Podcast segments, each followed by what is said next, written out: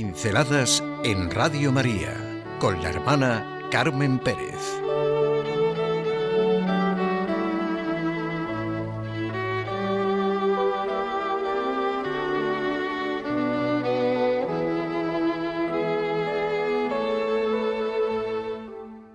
Lo prodigioso de la libertad. No sé si les hará bien esta reflexión de hoy, ni si les parecerá práctica, pero a mí me lo ha hecho. Y me ha resultado muy, muy orientadora. Me ha marcado y me sirve como horizonte para cantidad de preguntas que creo nos surgen a todos, o de respuestas en situaciones difíciles. Las grandes preguntas que se dicen de la ciencia son en realidad las grandes preguntas del hombre. ¿Existe Dios? ¿Qué es el tiempo? ¿Qué es la conciencia humana? ¿Por qué el hombre, por qué yo soy un ser que se pregunta? ¿Por qué vivir es sufrir dolor y el dolor es parte intrínseca de nuestra existencia? ¿Cuál es el sentido de la vida? ¿Quién soy? ¿O quiénes somos? ¿De dónde vengo o de dónde venimos? ¿Para qué vivo? ¿Para qué vivimos? ¿Qué es verdaderamente la libertad? Es un hecho que ser, verdad, bien, belleza son la misma realidad. El ser de una cosa es su verdad, y su verdad es su bien, y su bien es su belleza. No me detengo en esto para no desviarme del tema, pero por eso los pensadores que se sitúan en las preguntas sobre la trascendencia, sobre el misterio, sobre lo que excede a nuestras mismas preguntas, pero en lo que se formulan nuestras preguntas, identifican a Dios con el verdadero misterio, con el otro, con el tú, con la plenitud de ser, con la bondad, con la verdad, con la belleza, con lo que anhelamos, con lo que necesitamos. Lo bueno es en definitiva el bueno.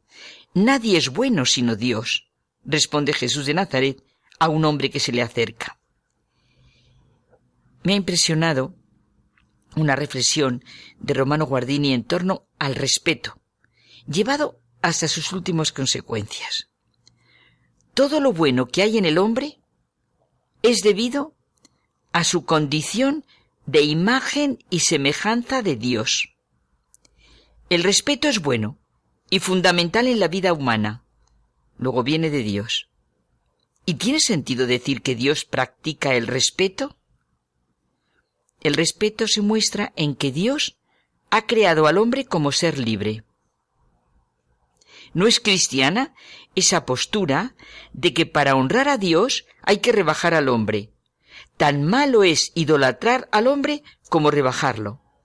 Dios ha querido al hombre a su imagen y semejanza, capaz del conocimiento, capaz de amar, capaz de verdad, capaz de libertad y responsabilidad. Eso es lo que concretamente me ha conmovido y hecho ver un horizonte inagotable, lo prodigioso de la libertad. En la libertad y responsabilidad del hombre se expresa una voluntad divina de respeto. ¿No hay una belleza, algo grandioso, prodigioso, en la libertad y responsabilidad del hombre? ¿No es este el verdadero punto de mira de toda la creación? ¿Sabríamos ver algo, entender algo, sin la libertad y responsabilidad humana? ¿Tendría sentido la vida sin la libertad y responsabilidad humana? ¿Qué introduce de prodigioso y grandioso la libertad humana? Mi libertad concretamente en la creación. ¿Qué introduce de prodigioso y grandioso en la vida diaria, en mi vida diaria, en las relaciones humanas, en mis relaciones humanas, en la sociedad, en la obra realizada, en mis obras realizadas la libertad?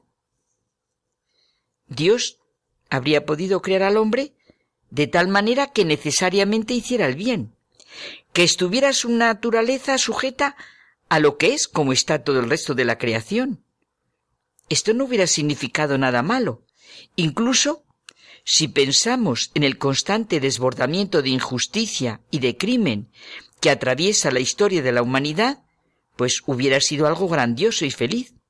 El problema del dolor y el correlativo problema del mal han supuesto verdaderos quebraderos de cabeza y sobre todo para los creyentes a lo largo de la historia.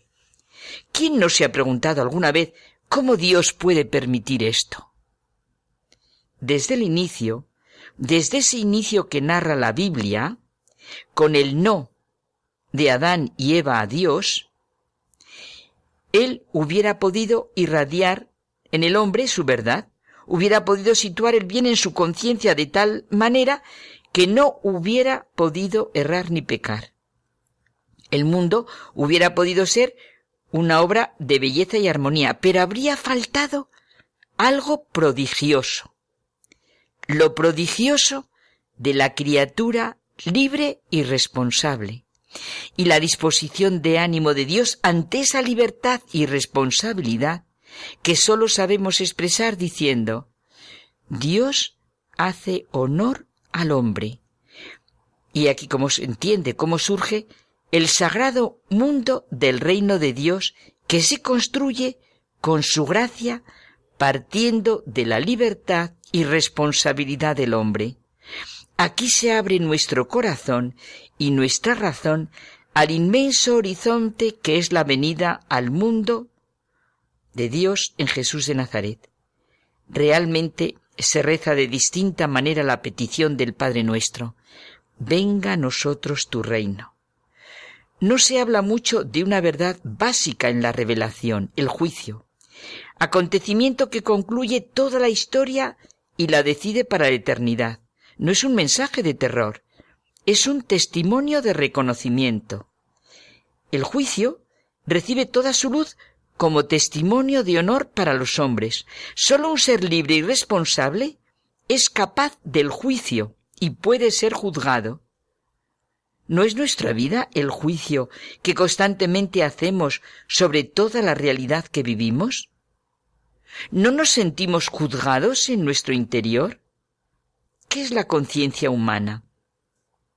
La voluntad de Dios es la base de todo. Pero Dios ha querido que el hombre sea libre. Ha querido para él lo prodigioso y grandioso de la libertad. El hombre es libre por el respeto de Dios hacia él, y es libre hasta para decir no a la voluntad de Dios. Pero su grandeza está en el sí conmovido, lleno de admiración, amor y gratitud que dice a Dios, como ya ocurrió en el Antiguo Testamento, el sí de Abraham a Dios. Y claro, la plenitud es en el Nuevo Testamento, en el sí de María a la redención de Dios en Cristo. No es lo prodigioso y grandioso de la creación, el hombre, criatura libre y responsable, y por eso su capacidad de juicio? ¿Y no es el gran misterio de nuestra vida la disposición del ánimo de Dios ante nuestra libertad? ¿El respeto de Dios ante el sí o el no que el hombre puede decirle?